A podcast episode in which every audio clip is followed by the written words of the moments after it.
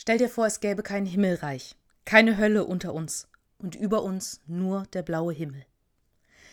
Mit diesen Zeilen fängt das Lied Imagine von John Lennon an. Später in dem Lied heißt es: Stell dir vor, es gäbe keine Länder, nichts, wofür es sich zu töten oder sterben lohnt. Auch keine Religion. Ich mag das Lied, weil es von einer Welt träumt, in der es keinen Krieg gibt. Eine Welt, in der alle Menschen miteinander in Frieden leben. Und ja, ich mag das Lied auch, weil es den Finger in eine Wunde legt. Religionen haben ihren Anteil an Leid und Krieg auf der Welt. Wahrscheinlich gibt es keine Religion, keine Weltanschauung in der Geschichte der Menschheit, durch die nicht auch Gewalt ausgeübt wird oder wurde. Da ist das Christentum leider keine löbliche Ausnahme. Im Gegenteil. Unzählige Kriege sind im Zeichen des Kreuzes geführt worden. Völker sind mit Waffengewalt in einen fremden Glauben gezwungen oder gleich ganz vernichtet worden. Circa 60.000 Menschen, meist Frauen, sind allein in Europa den Hexenverfolgungen zum Opfer gefallen. Die Grundlage bildete ein Vers aus dem zweiten Buch Mose. Dort heißt es: Die Zauberin sollst du nicht leben lassen. Dann sind Heere mit dem Schlachtruf Gott mit uns aufeinander gehetzt worden, um sich gegenseitig abzuschlachten. Es waren Christen, die im Zweiten Weltkrieg Jagd auf Juden gemacht haben, auch um an ihnen Rache zu üben, weil die Juden ja Christus ermordet haben. Es waren Christen, die einer Ideologie des Hasses auf den Leim gegangen sind und Krieg und Unheil über Millionen Menschen gebracht haben, oder die es zugelassen haben, dass dies alles geschieht. Das alles, diese ganzen Kriege und Verfolgungen, dieses ganze Leid, das im Namen einer Religion über Menschen gebracht wurde, ist in so vielerlei Weise falsch und verkehrt und Blödsinn, dass es nicht in meinen Kopf will, dass Menschen wirklich zu so etwas fähig sind. Jetzt könnte man sich ja schön überheblich hinstellen und sagen, naja, das ist ja auch alles schon lange her, da sind wir ja hier und heute viel weiter. Echt? Sind wir da wirklich als Christenheit besser geworden? Ich bin mir da nicht so sicher. Deswegen höre ich Imagine gerne. Es erinnert mich daran, immer wieder auf mein Verhalten als Christ zu schauen. Darauf zu schauen, wie ich meinen Glauben lebe. Mich zu fragen, wo ich im kleinen Gewalt durch meine Religion ausübe. Wen grenze ich aus? Auf wen schaue ich vielleicht verächtlich herab, weil ich mich wichtiger oder mehr im Recht, gerechtfertigter fühle? Wo schiebe ich religiöse Regeln und Gesetze vor, weil es für mich bequemer ist? Und wo verstellen mir religiöse Regeln und Gesetze den Blick auf das, was meine Mitmenschen benötigen?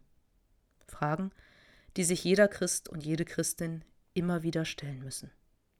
Fragen, die auch schon Jesus gestellt hat.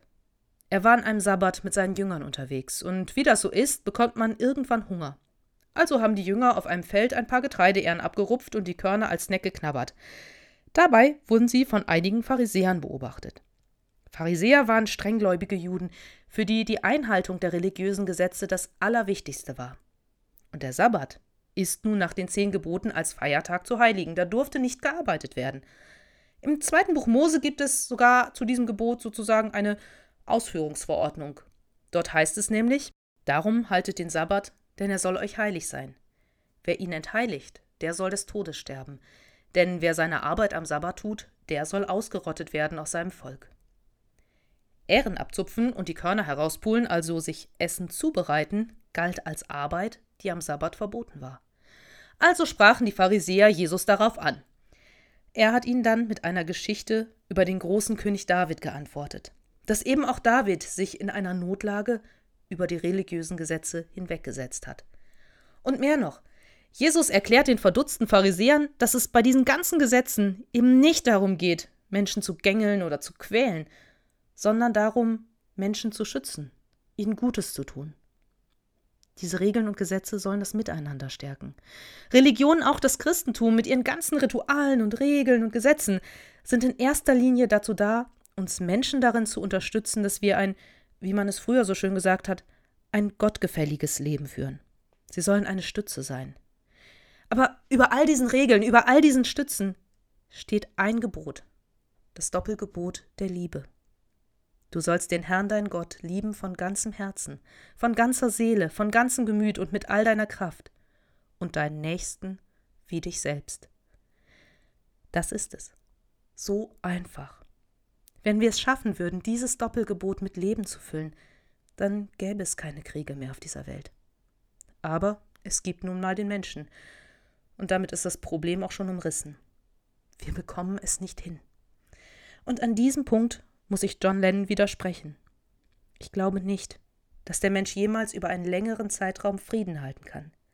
Ich glaube nicht, dass wir so einen Zustand erreichen und erhalten werden. Das klingt jetzt vielleicht ein wenig deprimierend, aber Konflikte sind quasi der Brennstoff, auf dem wir Menschen in dieser Welt laufen.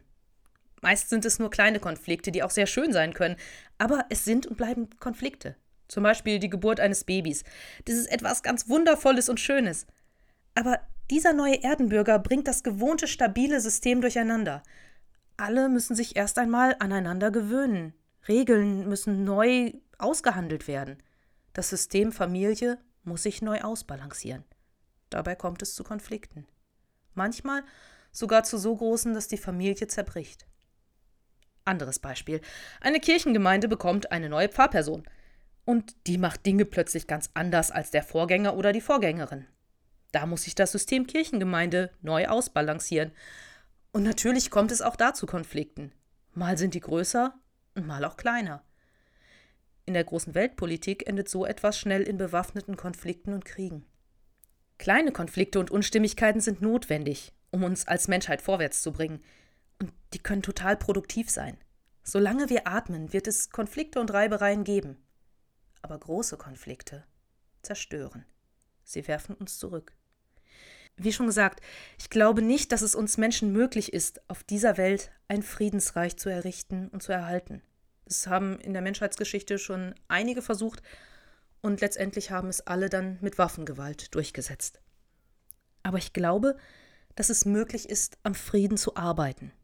Wir werden nie in einer konfliktfreien Welt leben, aber dass wir hier in Mitteleuropa jetzt seit 75 Jahren keinen Krieg erleben mussten, ist kein Zufall, sondern das Ergebnis harter Arbeit.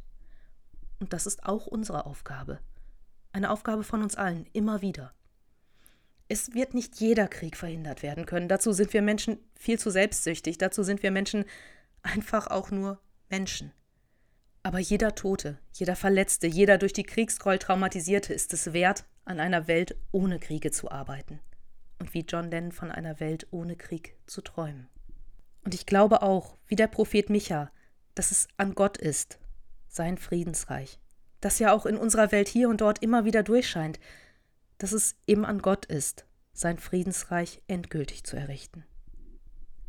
Und dann, ja dann werden sie ihre Schwerter zu Pflugscharen und ihre Spieße zu Sicheln machen.